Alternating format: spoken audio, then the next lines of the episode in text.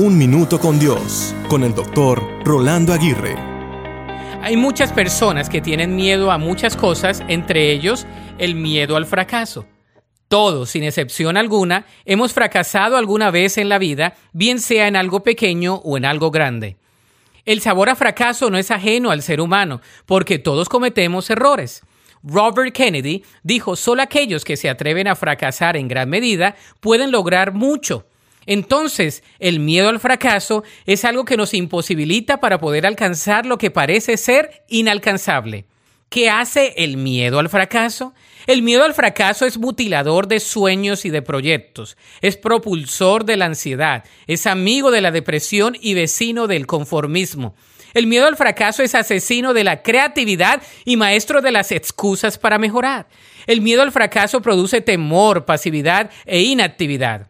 Entonces, ¿qué debemos hacer?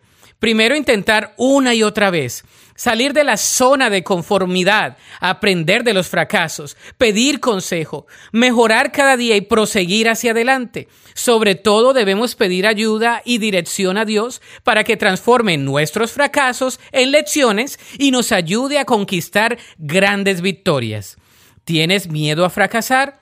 Yo también. Sin embargo, pidámosle a Dios que nos ayude a dar pasos agigantados en la fe y a conquistar lo que Él ya ha preparado para nosotros. La Biblia dice en Proverbios 24-26, los justos podrán tropezar siete veces, pero volverán a levantarse. En cambio, basta una sola calamidad para derribar al perverso.